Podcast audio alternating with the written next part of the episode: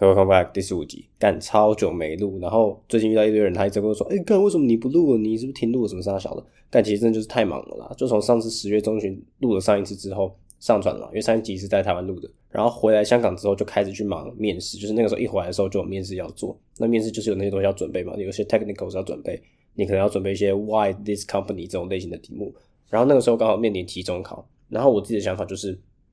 因为我大部分的考试期中考还是占一定比例的，虽然它不是什么二十 percent、三十 percent 那种，但那种十 percent、十五 percent 再加上期中考，其实范围比较好掌握的时候，应该都要多花点时间去练习。虽然说我在这一次这个学期里面考期中考，大部分都没有带到太爆炸了，就好像三个都是七十几分。老实说，就是以我这学期在期中考之前，对于这些课业的努力程度来讲，七十几分已经算是很满意了。不管是 data science 那一堂课，还是我记得还有一门课是。哦，那个 financial economics 那一门课，因为那门课其实算改的很松，所以那一门课我至少还要拿到八十几 percent。然后最后一门课就是精算那一门，就大家考的，就是好像也还普普通通，但是我竟然有高于平均，我自己是蛮讶异的。总之这几门课都有嗯七十几 percent、八十几 percent。那我自己给自己的目标就是，现在如果说我开始认真读这些科目的话，其实我很希望的是一件事情是，我想要拿到 A range。那 A range 就是至少要就是 A 减嘛，A 减 A 或 A 加就是 A range。那 A 减的话，我自己就觉得总成绩来讲，八十分左右应该算是一个低标。就是不管是计算的课来讲，还是以 Computer Science 的课来讲，这些 A 减的话，八十分是一个低标。所以现在就是要认真去准备，看 Final 能不能考到一个八十分以上的分数。那因为我现在的 GPA 就是三点六几嘛，那如果说我要拉高我的 GPA，肯定就是我 Average 一定要三点七以上。那三点七就是刚好是 A 减嘛，因为 A 减 map 到的 GPA 就是三点七。所以我平均在 A 减之上，我才可以去拉高我的 GPA。虽然说，因为分母已经变大了，所以你现在就算是拉高怎么怎么拉高你的 GPA，除非你这个学期拿到什么四点零、四点一，不然其实你的 GPA 早就已经钝化了。但我就觉得这学期还是可以尽可能去努力这样子。然后现在我的人在地点，可以分享一下我现在在哪里啊？反正我现在就在澳门的新濠影会。然后这次来香港，为什么这次要来澳门的新濠影会？就是因为我有时候会觉得。呃，我之前就有去 staycation 的习惯嘛，就我在二零二一年年底，我有分享过我去 staycation，然后 staycation 在那一次我还开了一个直播，然后那个直播就成了我开始去录第一集 podcast 的动机。然后那一次在呃香港湾仔的，我记得叫 Renaissance，然后 Renaissance 那一次的酒店去做 staycation，然后我自己觉得我对 staycation 的想法就是，它只是一个让你转换地方工作的一个契机，就是虽然说你不是真的去这个地方享受，说什么啊我要去享受饭店的设施啊什么之类的。就算你现在坐在房间的椅子上，然后一个人，然后这个房间现在回音很大，但是换个换一个地方工作，例如说对我来讲，我可能有些工作我要负责 TA 的职责，然后我可能要读书，不管怎么样，换一个房间或者换一个环境，都会让你的呃读书效率可能稍微有点提升。再加上以我现在可以读书的地方来讲的话，绝对也不可能有比这个房间还更好的了。那其实。对，这就是我对 staycation 的方法看法。但是我觉得我这次来澳门其实也没有在观光，就像我今天我来到香，我来到澳门之后，我完全没有离开荡仔这个地方。就是澳门有两个部分嘛，北边是澳门半岛，然后下面是荡仔。荡仔就是大家熟悉那个赌很多赌场的那个地方，澳门就是那个以前那种旧旧的地方，很老然后很乱的那个地方。那我这次就是今天，我可能明天会去一下荡澳门半岛那个地方吃一个晚餐，但是我大部分时间都还是会留在荡仔，因为就还是有工作要做，再加上自己也有书要读。但我自己就觉得，在这个安静的环境下，自己读书是非常算蛮 enjoy，就是蛮 enjoying 的吧。然后来讲一下为什么我这次会选新豪影会哈，就那个时候在看房看饭店的时候，其实是有几个选择，一个就是新豪影会这个地方，就是新豪有两个地方，一个是新豪天地，一个是新豪影会。新豪天地的地点比较好，因为它是在伦敦人旁边，然后又比较靠近港口，就是比较靠近码头，所以你要来往那些主要的。呃，码头会比较方便。虽然说在这个地方，你只要有这些大，你在这些大酒店里面互相，就你在这个大在这些大酒店里面穿梭的话，基本上就是搭他们的那些就是免费的交接驳巴、接驳车或者接驳巴士这样就好了。但是时间上来讲，的确你到我现在住的这个新豪隐会，的确是稍微久一点点。那新豪天地那个地方，就是我在八月底的时候，我去澳门，我已经有来过澳门，然后吃君悦酒店他们的自助餐，就是整个澳门，我觉得是。酒就是所有的酒店里面最贵的，吃到饱，吃到最贵的 buffet 这样子。然后新豪天地那个地方就是跟君悦连在一起的。然后那个时候就是君悦也有我在考虑的的的考虑名单上其中之一。但是君悦就是三者里面最贵，然后君悦的房间超级无敌大，那个房间最小的我可以订到就是五十二平方公尺，干超超大。像我今天订的这一间好像是三十九还是四十二平方公尺，我就觉得已经超级大，已经有一堆空间是我用不到的。然后我这我现在坐的这个位置前面是一个桌子，那个大理石桌子，然后在前面是一个类似躺椅的沙发的那种类型。然后我也不需要用到这个沙发。然后君悦就是有一模一样的格局，就是也有一个大桌子，而且那个大桌子是个类似什么大圆桌还是什么之类的。然后它有一个直角式的沙发，就更夸张。那个地方就是那个床的确两个人睡绰绰有余，因为它是两米宽的床。但是那那个沙发它可以说五六个人都绰绰有余，就是一个可以适合聚会的地方。但是如果你是一个人睡，就会有点浪费。所以后来就没有选君悦。然后君悦那个时候我在问呃 trip dot com 上面看的价格好像是两千一吧。那但是如果你加一些什么其他 cash rebate 的方法，你可能可以压到两千港币左右，两晚，所以一晚一千。但是对于君悦来讲，这个等级的酒店，然后你可以付到一晚一千，然后房间大小五十二平方米，是超级超级赚。后来我就更在考虑要不要去 W Hotel，因为 W Hotel 是心好隐晦，就不是刚才说不是跟君悦是不同一个地方的。但是 W Hotel 跟我现在住的这个地方是在同一个，就是它的 base，它的最底层是同一个建筑，这样子，就是他们是共用一个赌场的。这个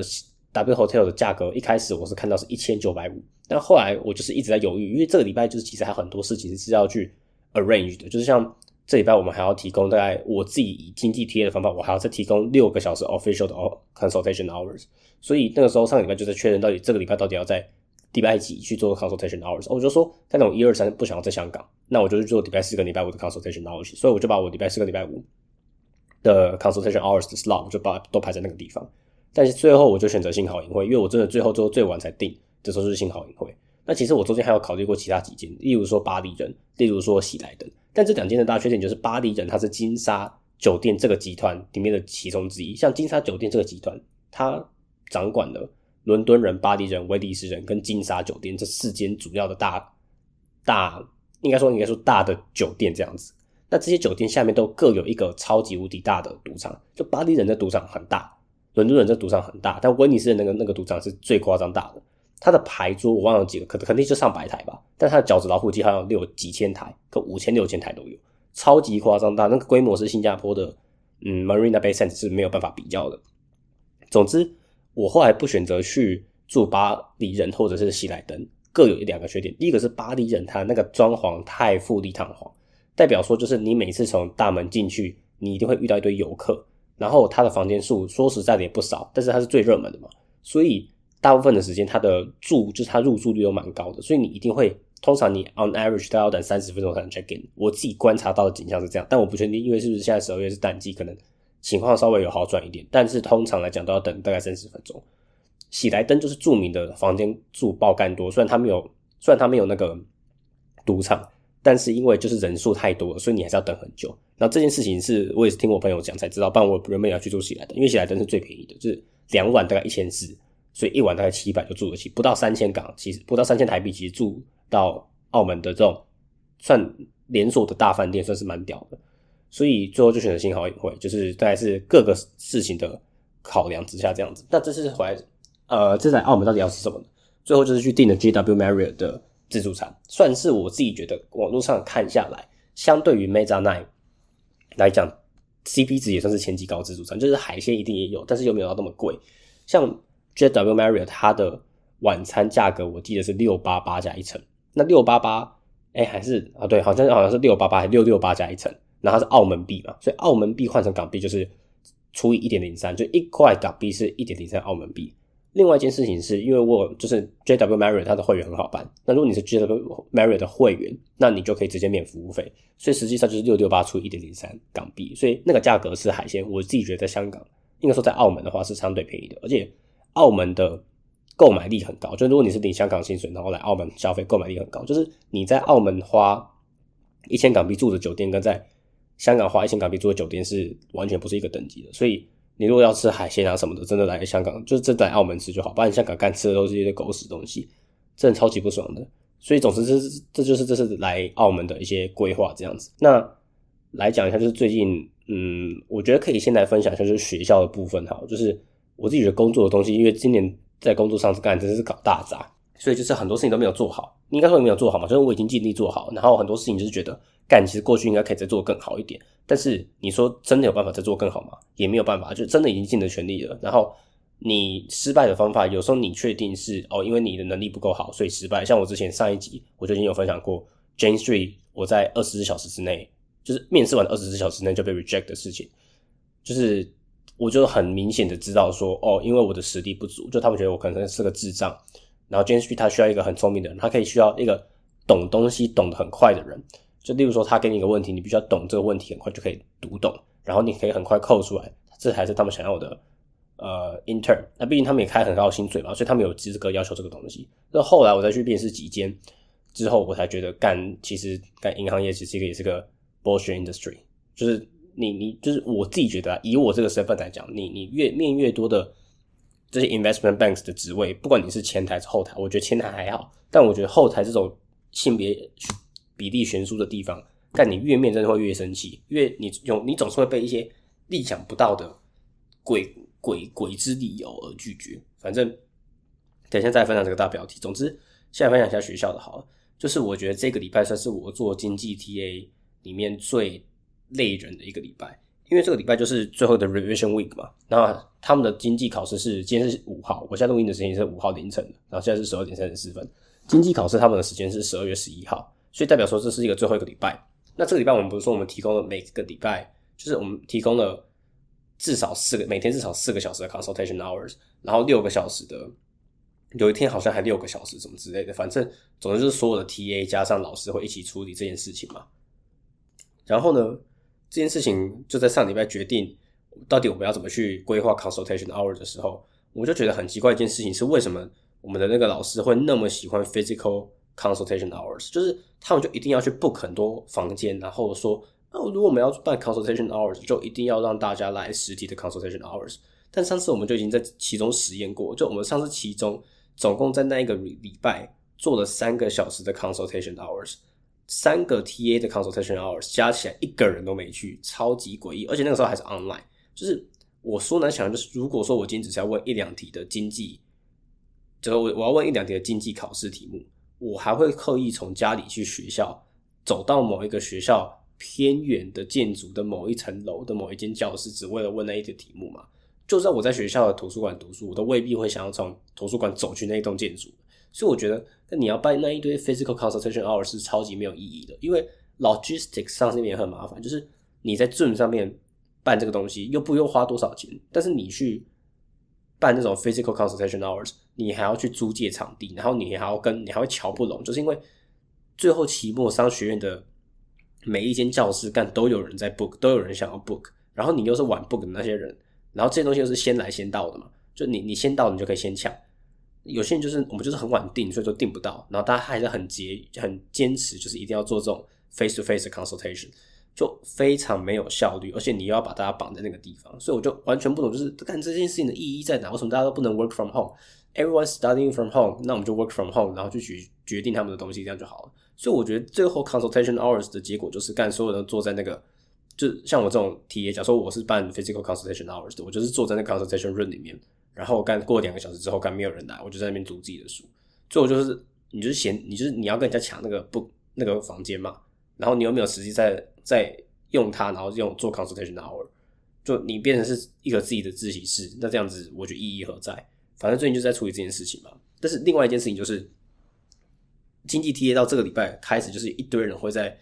Common 的一个 Forum 问问题。然后这件事情我已经 Complain 过超多少次，就是每一个就是知道我在做 Econ TA 的人，我都会跟他们 Complain 这件事情。就是他们就是理论上是每一个 TA 会负责提供一个 Past Paper。那这些 TA 要负责这个 Past Paper，起码你十二个小时要看一次这个 Forum，然后决定到底要不要回这个问题。有些 TA 二十四小时、三十六小时根本就不看。如果说不是有那种 Head TA 或者是那种 Full Time TA，就我们除了这种 Part Time 的 Undergraduate 的 TA，我们还有一些 Head TA 或者是 Full Time TA，就这种领比较多钱、责任心、责任应该要比较大的人去负责清理这些 Garbage。就这些 Garbage Question 是被留下来没有人问问回的问题。那有些人就觉得，就是有一件事情对学生也不好，就是如果说我先选择回。我负责，但是他比较最近问的，那然后留那些比较早问，但是不是我负责的题目，然后我先回最近的，会不会让学生觉得有点不是有点有失公正还是什么之类的？然后这些 head TA 每次我就看有我们那个 head TA 都要从晚上十点回到晚凌晨一点，然后这这三个小时全部都是问他回他的问题。那我不会知道这件事情的原因，是因为我已经把这个 forum 的 subscription 关掉了，就是学生可以自己去决定。应该说，每一个在这个 Moodle 的这个 course 里面的人都可以决定要不要去注，要不要去注册这一个，或是 subscribe 到这一个 channel。你可以想成这个 forum 是一个 channel，然后这个 channel 它会去。发一些 notifications，就如果说有人去回复某个特定的问题，或是有人 post 某个东西，就会 send 一个 notification 到你自己的 Outlook。那因为我们学校是用 Microsoft 嘛，所以就 send 到 Outlook。但是这个问题就是，每次就会有我看一堆人就看到我，就是假如说我在三十分钟内连续回了十个问题，就会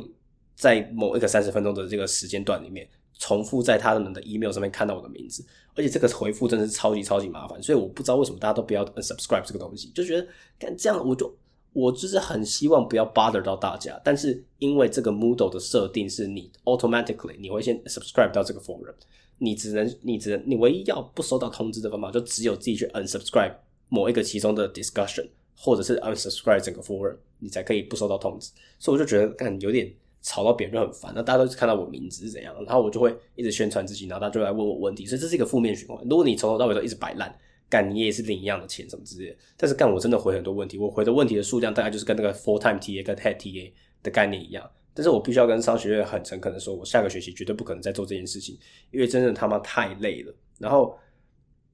我自己觉得教书本身是，如果说你自己有一套理论可以 bullshit，那你可以减少你的 rehearse 的时间。这个是现在就是我在就是 reflect on what have I done in the past 那种感觉，就是。在过去这几个十一个礼拜的 tutorial 里面，我自己觉得就是有一些章节是你自己对这个章节有一些理解，或者是你可以当场在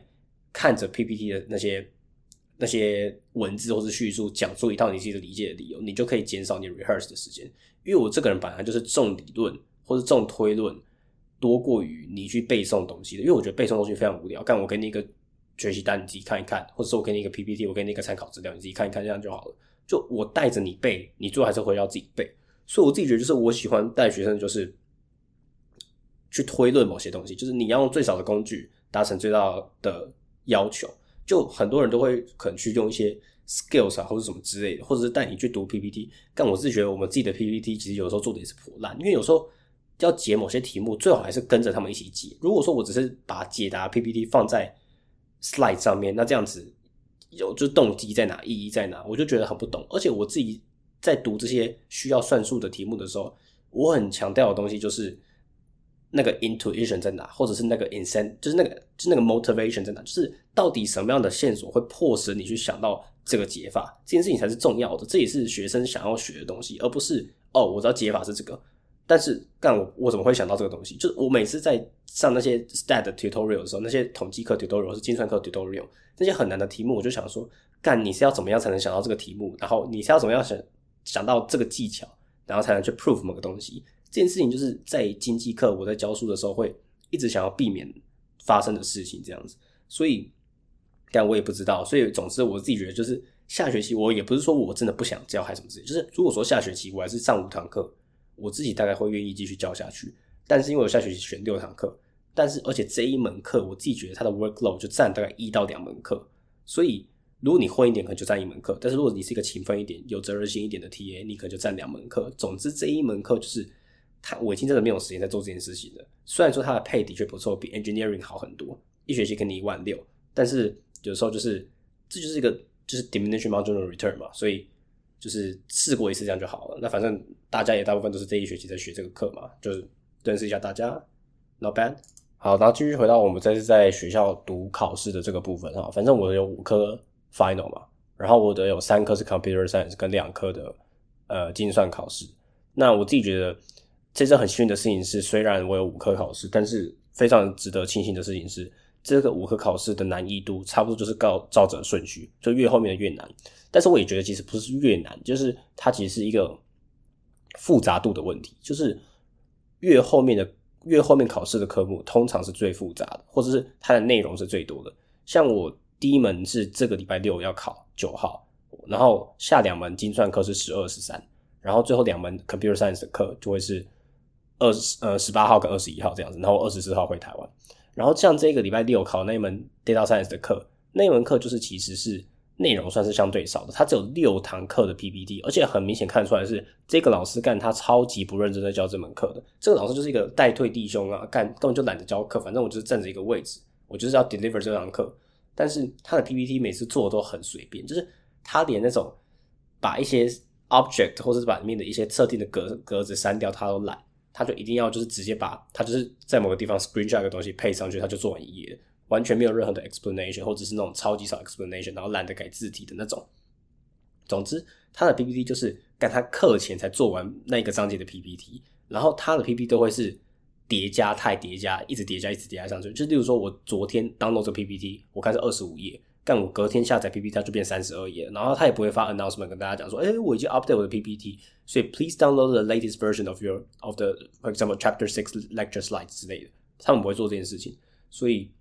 但我每次都要自己去查到底有没有去，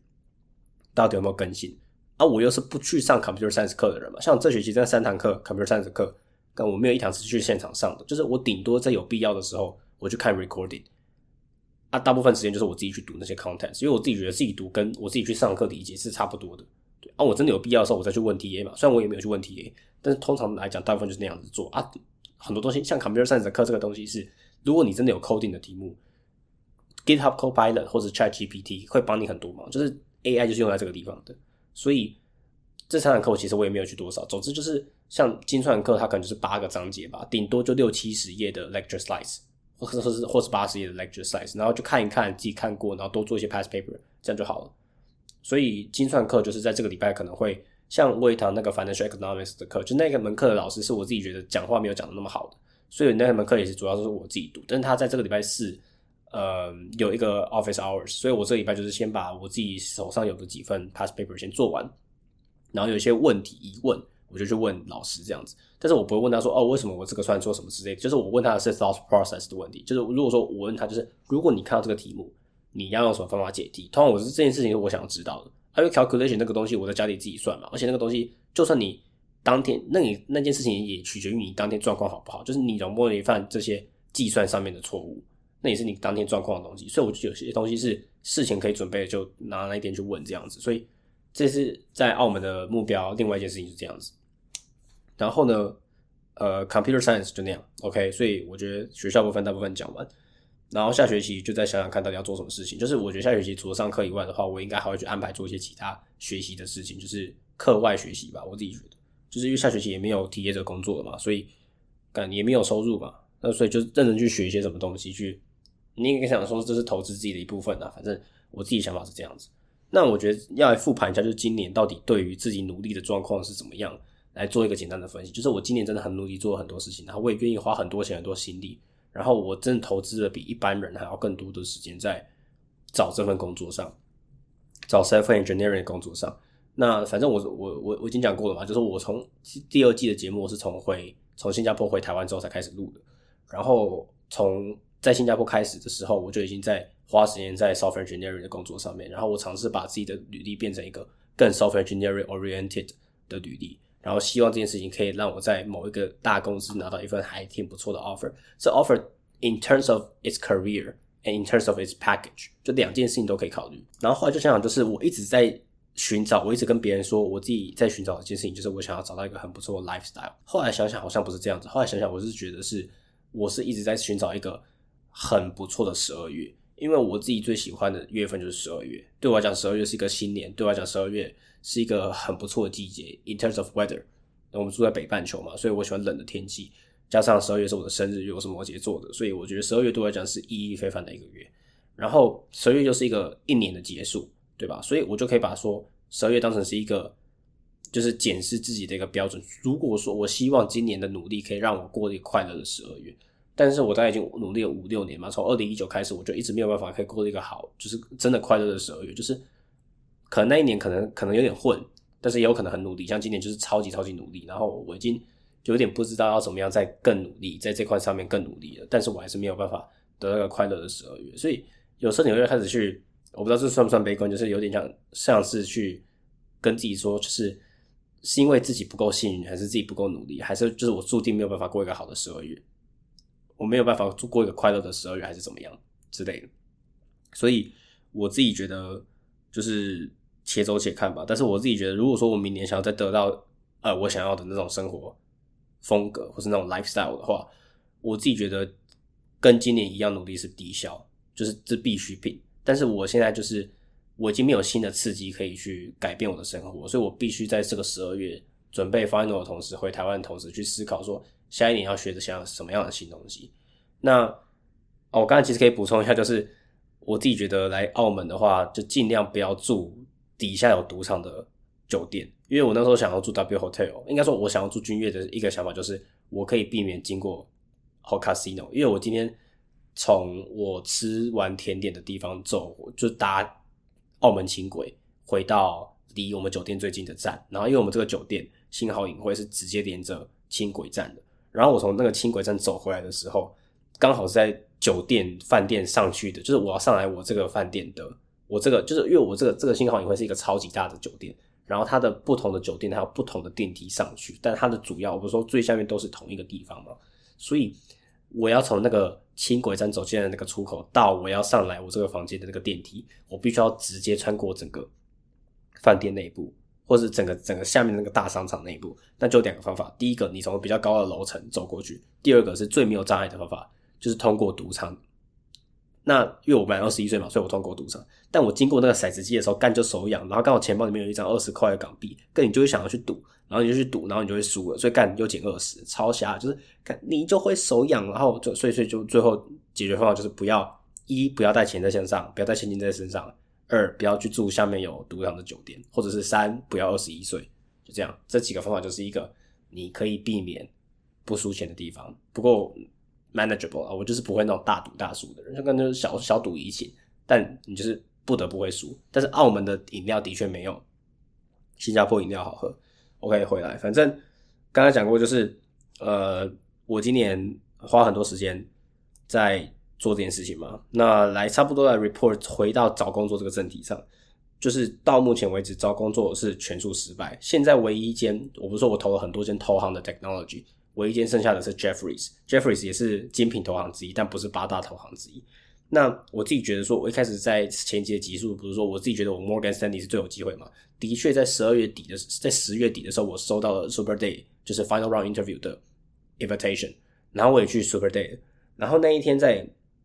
Final Round 的时候，来大概叙述一下那一天我自己对自己的表现的评分好了。我自己觉得那一天的表现的评分，大概跟我面试完第一轮 Jane Street 的时候差不多。我那时候在面完第一轮 Jane Street 的时候，我说我自己觉得我的表现值得进下一轮。那如果说我套用在 Morgan Stanley 的这一个嗯情境上面的话，我自己就会觉得说，干我值得一份 offer，就以我那个表现绝对值得一份 offer。但是记住，这是一个 fucking investment bank，它不是一个什么纯粹就是看你能力呃选人的地方，就是这个地方有太多太多他妈的黑箱作业。然后这黑箱其实你要说它是灰箱作业也行，因为毕竟它就是一个很明显的黑箱。所以我自己觉得它就是也不演这样子。那来讲一下发生什么事。第一件事情是那一天有四轮面试，两轮 technical，一轮 group，一轮 behavioral。在前两轮 technical 面试的时候，第一轮叫你 code 一个东西，然后我听去年的人说那个 coding 不会到很难，就他今年出了二 D 的 dynamic programming，干那个东西其实算难的，而且它是 iterative 的，它是 top down 的呃 dynamic programming，它不是 memoization，就是如果你是 memoization。DFS 这种，其实我自己觉得我算是相对熟悉的，但它它的那个东西是 top down DP，而且是二 D DP，所以就算你可以想得出它的 recurrence，但其实 data structure 也没有那么好想。所以那个题目我就没有扣出来，但是我问了面试官，面试官觉得我的概念和我的逻辑是对的，所以我就觉得应该还好。而且我也听说，就去年有很多没有扣过、没有扣出来的人，最后也拿到 offer，所以我自己就没有花太多时间。再加上那个只是两轮 technical。的其中一轮的其中一部分是扣定，那我就觉得那个东西应该还好吧，而且我其实就是差一点点就扣对了这样子。总之后来就他就会问其他问题，然后在第二轮 technical interview 的时候，老实说我自己知道的，尤其是 data structure and algorithm 的所有题目，我基本上都答的近乎完美，就几乎没有什么错误。有一些后续我才学到，在我的那个 OOP 的那一门课里面才修到的知识，我在面试的当时。也尽可能依照我的了解，把我知道的东西说出来。然后我说出来的东西基本上也蛮接近正确答案的，所以就觉得那轮 technical interview，如果说以自评的分数来看，我是评 nine out of ten，所以我就觉得干以那个 technical interview 的那一个表现来讲，然后再看到那个面试官的呃反应，我就觉得看应该稳的吧。然后我我 group 也感觉也做的不错，然后我的 behavior 其实也做的不错，所以我就觉得应该是十拿九稳，我就觉得我值得一份 offer，就是我自己对于的自己的评价很高，所以就是我自己觉得就是我没有出什么大错，或者是我没有表，我都是表现的还算不错，或者我把我自己可能九成的实力都表现出来，我就觉得我应该可以拿到一份 offer。好，然后就在那边等等 offer，等 offer，等 offer，然后他说一到两个礼拜，然后我现在等了三个礼拜多，还是没收到任何通知。然后我后来就渐渐听到，就是有就就我就自己知道自己没有办法，就是我是我已经是进 wait list，就是我没有我也没有 rejection 嘛，所以我就知道我不是第一批拿到 offer 的人，然后就开始听哦谁有拿到 offer，然后干就就你就知道这件事情就是 diversity 这件事情就来，然后这也是我今天这个集这个集数里面想要讲的一件事情，就是 diversity，因为 diversity 这件事情真是太 cringe 了，就是他你你他这件事情好像是很政治正确这件事情，就是。看，大家都知道，computer science 里面就是男生比女生多。但是你在去招募的时候，为什么一定要控制到男女比一比一？然后说，哦，你是一个很 fair 的人，就你应该去照着这个 applicant 或者这个 application pool 的性别比去给那些 offer 嘛？就干，我们又不是说，就你你如果说你今天要让男女比一比一，这样不就是男生一定有劣势，女生一定有优势嘛？那这样什么叫这哪里来的公平？就哪到底哪里来公平存在？就是但这件事情就很 cringe 一件事情，是你到底是要强调公平还是怎么样？就是。一直大家都觉得说什么哦，男女比一比一是公平的，但是干那个东西就是女生现在在假如说你要学 computer science，然后女生要受到的教育又没有比男生少，干你也是在港大学啊，你要选的课跟男生选的课不是都一样？又不是说哪些课一定是好，你男女比较一比一，就是在学校选课又没限制，干为什么你一定要会？就是女生到底有什么样特殊优势？而且女生现在有一堆那种 pre internship program 可以去，就。干搞好像是我这个政治正确是为了想要拉近男女之间的比例，导致到最后干女生是，你可能表现的普普普通通，但是你只要不大搞砸，你没有说摩根士丹利这间烂公司，你就可以进。干这是哪门子道理？而且我自己很相信，就是我自己听到有一个人拿到 offer，干我的 technical 一定就是我自己就没有道理，就是我的背景，我的我的 technical 一定会比他好，就是我自己的背景也跟他也跟 software engineer 比较相关，然后但是。我就不知道为什么他开始拿到，然后我没拿到，就这样子。然后，而且另外一件很吊诡的事情是，那一天我去参加我的那一场 interview 的 session，我们那一组的三个港大男生没有一个人有拿到，但我觉得另外两个人都比我好。另外两个人，我觉得他们的表现应该都会比我好，但只有我们三个人都没拿到，然后那个女生拿到了，然后另外一个港大女生拿到，就觉得干很 cringe，到底是怎样傻小。然后我也跟我自己的朋友比，然后我就假如说我拿自己。我拿我去面试的那一天准备的知识储备，跟去年有拿到 offer 的比，干也是高出不知道多少啊！那为什么没有拿到什么之类的？就觉得干很 cringe，就是这件事情是一个 diversity program 的这个借口，就可以直接抹杀掉你好数数几个月的努力。这件事情不觉得很扯吗？然后我也不知道他到底在想什么。总之，这件事情不止在 Morgan 真里也出现。然后我之前在 JP Morgan，我已经我现在在上一集也分享过，就是 JP Morgan 那个活动。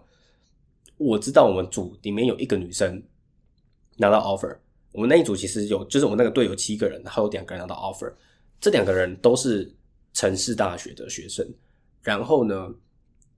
有一个女，那个女生是一个 Indonesian。然后我必须要说的一件事情是，在那一个活动，那个 cover 跟那个 hackathon 里面，我跟那个印尼女生是几乎做着一模一样的事，responsibility 也一模一样，然后我们的 commit 也差不多。但是最后他们给那个女生 offer 没给我，我自己觉得这个这个就是，如果说我承认 diversity 这件事情的话，我觉得这件事情是超级合理的，因为大家都做一样的事情嘛，然后再加上男生比女生更没优势，就女生比女生女生比男生更有优势太多了。就这件事情我跟你讲过超多次了。我们那一天就是我在摩根森里面试那一天，现场六个人只有一个女生，最后去年。拿到 offer 的人进去这个 technology 部门工作的男女比一比一，杀小啊！这是什么鬼？这是什么鬼神奇？就这个破到底是怎么样？就是 applicants 的破明明就是很 skill 到男生那个地方，但最后会变成一比一，就代表说干这中间一定有鬼嘛？因为你随机抽样也不会抽出这种东西来啊！你那个那个那个 no hypothesis 一定是 reject 的嘛？这个东西就是干，大家明眼人都看得出来，中间是一定有操控住的，所以我就觉得干 investment banking 这个东西真的是个 shit company。就是我今天遇过的 Barclays，Morgan Stanley、J P Morgan，干这些人就是让我以后不会想要去申请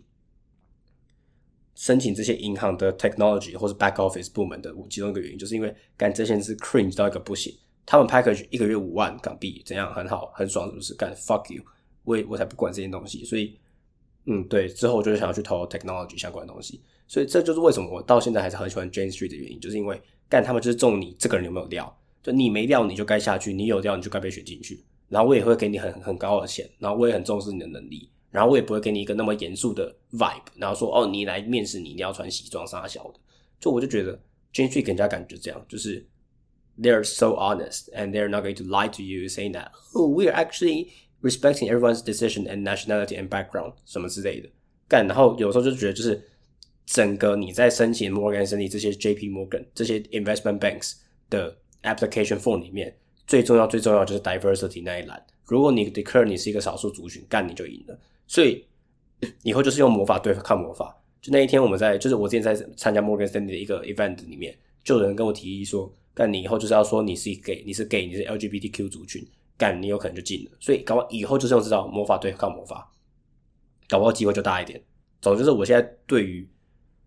找投资银行 back office 的这件事情超级憎恨，我也超讨厌这些公司。我觉得这些公司是 massive shit，OK，所以我也不想再跟这些公司有任何的交集。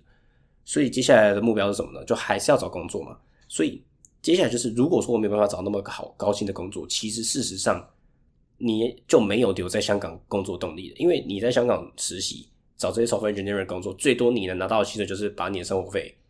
抵消掉。那我何必要留在香港？我可以去台北啊。呃，如果说台北也找到不错工作，那为什么不要去台北？我可以去住一个比较好的地方。那租要租房子，租房子也是上 cost 嘛，所以也不用管。所以我现在在丢就是 Google 台湾。那如果说能进 Google 台湾，我也很开心。但我自己觉得我连履历关都过不了。虽然，所以这件事情就是我在申请那么多工作之后，让我很压抑的一件事情就是，干我真的不知道为什么我可以过 Jane Street 的 interview。我我不知道为什么可以过 Jane Street 的，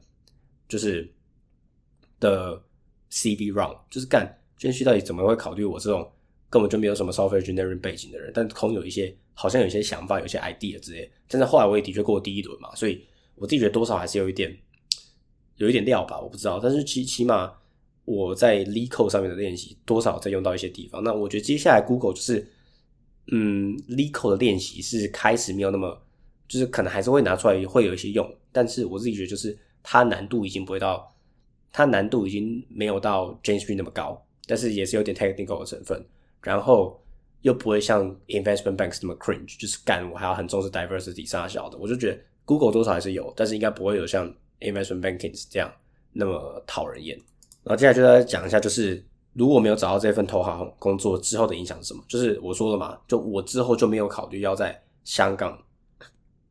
准备就是找工作什么之类，就是你你在香港找工作对于我职涯。或者如果说我之后想继续升学，都会算是一个蛮蛮拖的一个影响。所以我现在想的就是，我毕业之后，应该说我二零二四年应该会去学一些新的东西，例如说 TensorFlow、Machine Learning 这种东西，然后尝试去 present 一些东西在我的履历上面。然后我在二零二四年的时候，可能准备开始去申请二零二六 intake 的 Master。那些 Master 我可能想要去北美读吧，但是因为之前原本计划就是，如果说我有拿到一份投行的工作，我可以靠着投行这一两年的薪水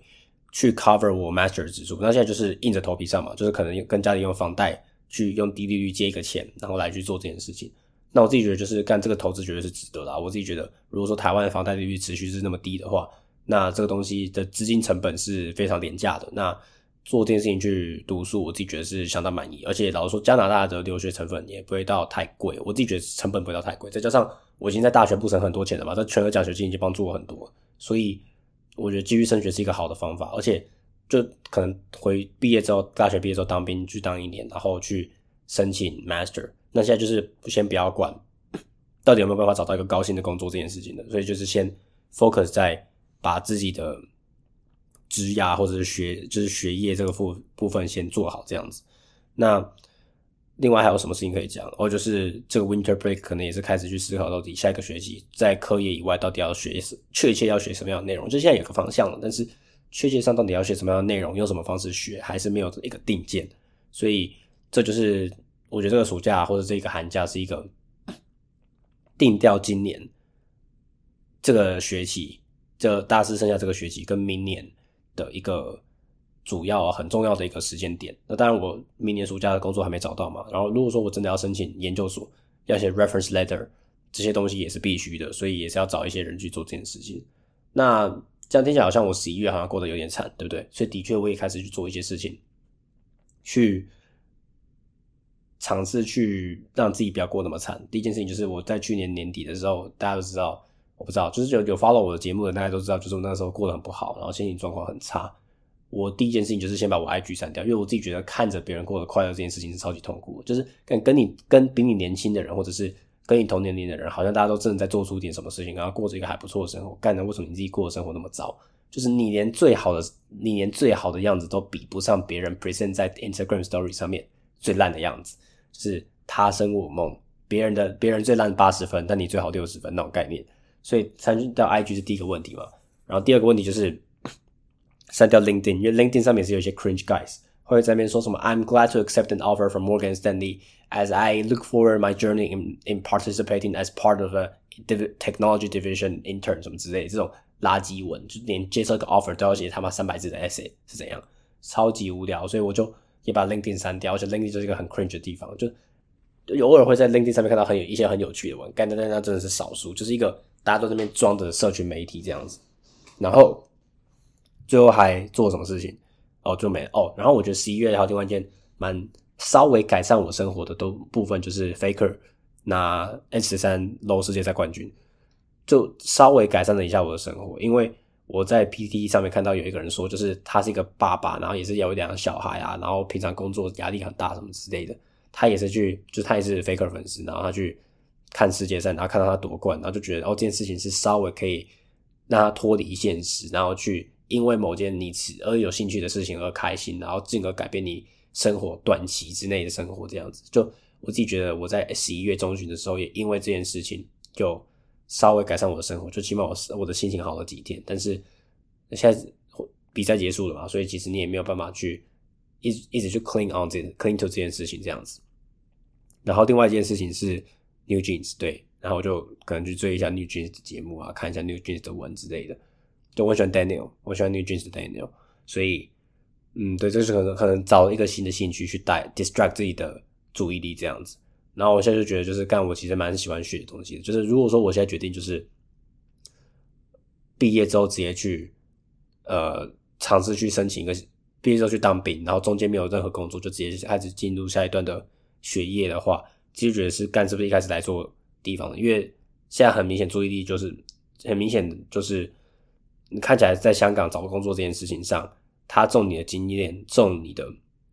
经验跟你的背景，比你对这件事情的兴趣多太多了。一开始我不是说，就是因为我不是 software engineering 背景的人，然后我一开始要想要找 CS 相关的工作，我必须要先去 present 一些我的 personal project 在我的履历上面。然后的确我也做这件事情的，但是他们还是 value experiences 多过你的这些实际上你真的有花时间在做这件事，就是做这些 project 的经验这样子。然后。有有一个朋友就跟我说，是不是啊？因为你可能欠缺一些经验啊，什么之类。我就说干那个，我刚才说那个香港大学就跟我同校的那个女生，干她也不是，她甚至也不是真的很纯的 major in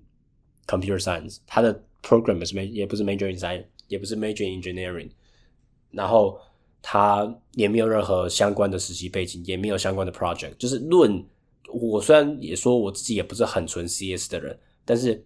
论背景的相关性来讲，那个人绝对没有多过我，但他还是拿到 offer，所以这件事情就让我更气了。所以最近就是想尽量避免这些东西。OK，那我他就觉得我自己是比较适合学习。那我自己就觉得，如果说在香港这个地方，大家那么重视 career 的话，是不是一开始来错地方？但港大会给我奖学金，所以就很难说。就如果我没有奖学金，我肯定大二就走了吧。然后有可能就去 NUS 之类的。就我觉得 NUS 这个地方是。更适合读书，than looking for a job 之类，就那个地方是让你更适合学习，然后你也觉得每个人是更